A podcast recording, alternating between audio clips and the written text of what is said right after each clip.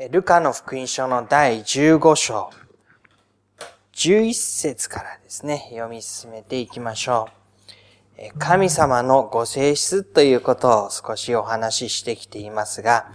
今日のところでは、愛なる神ということで、ご一緒に見ていこうとしています。ここには、ルカの福音書の15章には、神が失われたものを探し求める、その意味での例え話が3つ繰り広げられていきます。一つ目の例え話は、失われた羊を探し求める羊飼いのイメージです。二番目のイメージは、金貨をなくした、それを探し求めるという、そのイメージです。で、今日お話しするのが3番目の例えになりますけれども、いなくなった息子を探し求める神ということになります。11節イエスがまたこう話された。ある人に息子が二人あった。弟が父に、お父さん私に財産の分け前をくださいと言った。それで父は信頼を二人に分けてやった。と、こう出てきます。ここには財産を持っているお父さんが一人出てきます。そしてその息子が二人あったというのです。弟の方ですね、長子であるよりは、その次の次男の方です。が、お父さん、私に財産の分け前をくださいというふうに言います。ここでは二つの意味で彼は、まあ、非常に良くない願いをしたということができるでしょう。一つは、まだ父親が生きている時にその財産の分け前を願ったということです。それは何を意味しているかというと、父親が生きて、栄えて、良い歩みをして、ということを願うよりは、そのお父さんが持っている財産が自分のものになることを願った。つまり、お父さんが良い歩みをして栄えて、そのもとで一緒に歩むことを願うよりは、自分にとってその財産が大事で、それを自分のために使うことを優先して、この申し出をしたということです。言い換えれば、お父さんあなたのことなどどうでもいいのだという意味になってきます。で、このことが大きな意味を持つのは、この当時の社会が家父長制と言ったらいいでしょうかね。一族の長である、まあ、一家のお父さんの立場というのが非常に強い家庭構造をしているところに、こういうことを言うのは、まずもって考えられないことなわけです。で、二番目に、このことがまずいだろうというのは、お兄さんを飛び越えていることなんですね。財産の分け前というのは、兄、弟と順に与えられるものでしたので、彼の立場から言うと、まず兄がそれを受けて、その残りの部分で自分にも預かれるものがあるならばという、どちらかというと彼は受け身の立場でこの財産の分け前に預かるべき人物でした。しかし、この分け前をくださいと彼が言うことによって、兄に先んじて、当然多くのものを受けるだろう兄に先んじて自分にそれをしてくださいという意味合いが出てくるわけです。そんなことをして彼はその財産の分け前を得ていくことになります。それに対して父は、信頼を二人に分けてやったというふうに出てきます。本来であれば、このように財産を分ける必要はないことです。お前は俺が死ぬまでそれを待っていなさいというふうに言うことができる状況です。あるいはそんなことを言い出す息子をですね、ひどく叱って、そのことに見合った処置をするということもまた考えられるところでした。しかし父はその信頼、自分の財産を二人に分けてやったというふうに出てきます。そこから物語がスタートしていきまして、息子はそれから幾日も経たぬうちにということですので、自分の思いつくままにということの意味合いが大きいでしょう。良い周到に計画をして、ではどうしようかと資料深く、ことをしたというよりは、まあ、それを受け取ったら、幾日も経たないうちに軽率に自分のしたい通りに弟は出て行ったということでした。そしてそこで放蕩して湯水のように財産を使ってしまったというふうに書かれています。自分の好き放題なこと、興味関心の赴くまま、その財産を使って使い果たしてしまったというんですね。で、その後、このところに飢饉が訪れてきて、彼は食べるのにも困り始めて、そして、豚の世話をしていくんですけれども、豚の餌さえ食べたいとさえ思うような中で、ああ、私には父がいるじゃないか。父のもとに帰ろうというふうに思い浮かべるわけです。18節立って父のところに行ってこう言おう。お父さん、私は天に対して罪を犯し、またあなたの前に罪を犯しました。もう私はあなたの子と呼ばれる資格はありません。雇い人の一人にしてください。彼はここで自分がしてきたことを改めて振り返ります。こんなところまで来て財産を湯水のように使って果たしてしまって、そして今食べるのにも困ってしまっている。こんな私は惨めな姿になった。しかし、その私がもう一度何かしらで歩みを取り戻すことができるとしたら、それはお父さんのところに行くことだ。で、お父さんに対してこう言おうと言って、罪を犯しましたということ。あなたの子と呼ばれる資格はないので、雇人人の一人にでもしてくださいと。憐れみをこうて、そのことの少しでも父なる神からの憐れみのゆえに何か生きていく術を見つけられたらという、そのすがるような思いで父のところに行こうというわけです。で、この、自分がしてきたことを悔いるという時に、父親に対して求めることはもうできないということを知るわけですね。かつてはあなたの財産をくださいというふうに言った、その弟ですけれども、くださいなどと要求することはもはやできない。すがりついて憐れみをこうて、憐れまれなくても仕方がないけれども、そこしかすがる余地がないので、そこしか助けを求めるところがないので、必死にそこに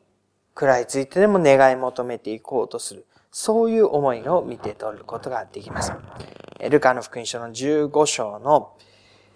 えー、20節のところに読み進めていきましょう。15章の20節こうして彼は立ち上がって自分の父のもとに行った。ところがまだ家までは遠かったのに父親は彼を見つけ、かわいそうに思い、走り寄って彼を抱き、口づけした。彼が父のもとに行きます。家までは遠かった。その時に父親の側で彼を見つけたと言います。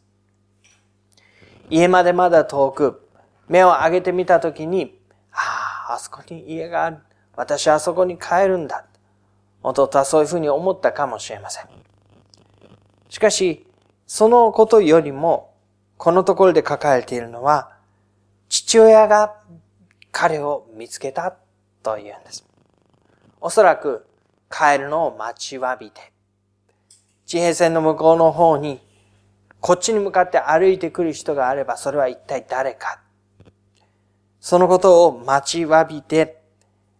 父親は来る日も来る日もその姿を追い求めていたのでしょう。でその父親が彼をいち早く見つけ、彼の方から弟のところ、子供のところに走り寄っていって、そしてその身を抱いて口づけをします。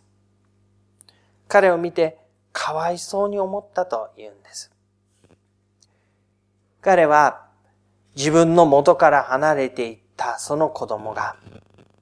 大体どういう歩みをして帰ってくるだろうかというのは想像がついていたということですね。あの弟は、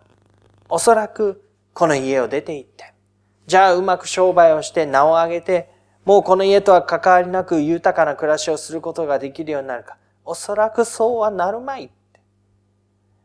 もともとの彼の行動や歩み。そして、父親に向かって願い出てきたこと。その動機。出ていく様子。そんなことを見ていれば、ああ、おそらく、あの財産で身を潰してどうにかなってしまうに違いない。そういう中で、あるいは自分のところに助けを求めて帰ってくるかもしれない。その様子を待って待ちわびていたことだったことでしょう。で、そのお父さんのところに帰ってきて息子は言います。お父さん、私は天に対して罪を犯し、あなたの前に罪を犯しました。もう私はあなたのこと呼ばれる資格はありません。その後には雇い人の一人にしてくださいという言葉が続くはずでした。ところがその言葉を遮るようにして父親はしもべたちに言います。急いで一番いい着物を持ってきてこの子に着せなさい。それから手に指輪をはめさせ足に靴を履かせなさい。そして超えた牛子牛を引いてきてほふりなさい。食べて祝おうではないか。この息子は死んでいたのが生き返り、いなくなっていたのが見つかったのだから。そして彼らは祝宴を始めた。父親は、この帰ってきた息子を迎えて、走り寄って迎えて、そして弟子たち、しもべたちに命じます。一番いい着物を持ってきなさい。一番いい着物は、この子供の晴れの日のために、最も良き日のために、取ってあるものですね。通常日常。息子がまだ自分の家にいた時にも、滅多なことではこんなものは出してこなかった。その着物を持ってきなさい。着せなさい。それから手に指輪をはめさせなさい。その指輪は父親の権威を託した。その指輪を持って、その一つ一つの決まり事を印を押すようにすることのできる、その指輪です。そして足に靴を履かせなさい。こんなみすぼらしい姿で、いつまでもいさせてはいけない。身をきれいにして、着物を着せて、足に靴を履かせて、そして、お祝いをしよう。お祝いをしよう。牛をほふって、そして食べて祝おうではないか。死んでいたのが生き返り、いなくなっていたのが帰ってきた、見つかったのだから。最大限の彼はものを持って、この喜びを共にしようとします。ところが兄は、一連の事柄の中にずっと出てこなかった兄ですけれども、兄は畑から帰ってきたわけですね。畑で働いていたんです。そして、弟さんがお帰りになった、そのためのお祝いが開かれるということを聞いて、腹を立てて、拗ねて家に入ろうとせず、というそういう状態になります。父親はその様子を聞きましたので、外に出てきました。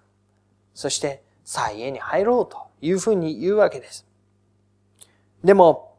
兄は言うわけですね、29節。ご覧なさい、長年の間私はお父さんに仕え、今めを破ったことは一度もありません。その私には友達と楽しめと言って小ヤギ一匹くださったことがありません。それなのに友情に溺れてあなたの信頼を食いつぶして帰ってきたこのあなたの息子のためには、超えた子牛をほふらせなさったのですか？でここで兄の言うことは最もなんです。ずっと父のもとで一生懸命働いてきたものではない自分の財産を持って湯水のように使い果たしてこんな哀れな姿で憐れみをこうて戻ってきた者に対して、あなたはこんなにまでのことを本当になさるのですか理不尽じゃないですかって理屈が通らないじゃないですかこんなことおかしいですよ。それは本当にその通りなんです。なぜこんなにまでこの息子のことを憐れんで、喜んで、そして彼の子を迎えようとするのか。31節父は彼に言った。お前はいつも私と一緒にいる。私のものは全部お前のものだ。だがお前の弟は死んでいたのが生き返ったのだ。いなくなっていたのが見つかったのだから、楽しんで喜ぶのは当然ではないか。と、こう言うんですね。で、この喜ぶということが当然ではないか。と言われるところに、実は神のご性質ということを私たちは見ることになるわけです。死んでいたのが生き返って、そしてここに共にいる。そのことが何よりの喜びなのだという神のご性質ですね。ここで私たちが一緒に見たいのはですね、求め続ける神というものなんです。で、求め続けるということの前提には、失われているということがあります。人の歩みが神ご自身のものから失われてしまっている中にあって、求め続ける神ということです。求め続けるというのはどういう意味かというとですね、一つは、背く自由をも許すお方だということですね。弟は財産の分け前を求めて、それで旅立っていきました。父はそれを許したんです。無理やりに自分のところに留めようとはしなかった。自分の財産を分け与えてそれを持っていくことを良しとした。その時にどう歩むべきかを事細かに定めてこうしなければいけないのだよということはしなかった。彼のしたいままにさせた。それは、このお父さんの姿でした。なぜ無理やりにでも留めておかなかったか。この父親の姿は子供と心を通わせたい、共にあるのであれば、心を通わせて本当に深い交わりの中に歩みたいと願う父親の姿です。ですから、不本意な思いで無理やりに彼をここに留めて、なんでうちの父はケチくさい父親だ。うるさい口を父親だ。私を縛って拘束して、そういうふうに思われながら身元に留めておくことを決して好まなかったということですね。それであれば、好きにさせようと。好きにさせた上で、もう一度関係を取り戻すことができるようにと願い待ちわび、ずっとその日を求め続けていたのが神の姿だということになります。神は私たちに、私たちの意志に反して神のもとにこう縛り付けるようにしてですね、正しい良い行いを無理やりにでもさせる。それはしようと思えばできないお方ではありません。でもそのことを願うよりはむしろ、自由の中に関係の回復ということが備えられていく日を、そのことが実現していく日を待ち望んで待ちわびているのが神ご自身だというのです。で、その子供が憐れみを求めて帰ってきます。で、その帰ってくるという時に、帰ろうかと思わせるような関わりが、それ以前にあったということは私たちは心に留めておきたいことですよね。厳しくて、こんな風になったら、もう絶対家にも入れてくれなくて、そして自分はすぐにでも処罰されてしまうようだと思っていれば、家に帰っても無駄だし、じゃあどうしようかとずっと考え続けたと思います。しかし、子と呼ばれる資格がなくて雇い人の一人でももしかしたら父はなんとか私が食べる分ぐらいは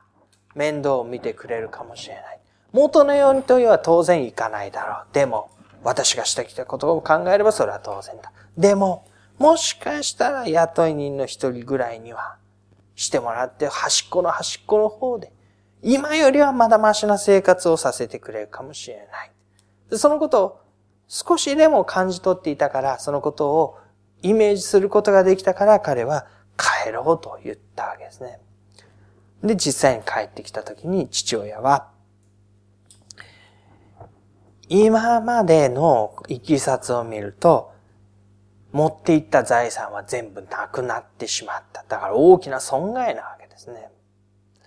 で、しかも彼は私の顔に泥を塗って出てったようなものなんです。でそういうことを考えると、この息子が帰ってきたというのは、まあ、ちょっとは良かったことだけれども、マイナスの中で、そのマイナスを全部埋め合わせて、あ、これでトントンになるとか、あ、これで私は損をしないで利益を得るとか、そういうことはないんですよね。でこの子が持ってって失ったものは帰ってこないし、自分の名誉や自分の顔に泥に塗られたメンツも含めて戻ってこない。でもこの父親はそんな子供に対して急いで一番いい着物を持ってきて着させなさい。交渉をほふってお祝いをしよう。ここでさらに父親は持ち出しをするわけです。この子のために。この子が帰ってこなければこの持ち出しはありませんでした。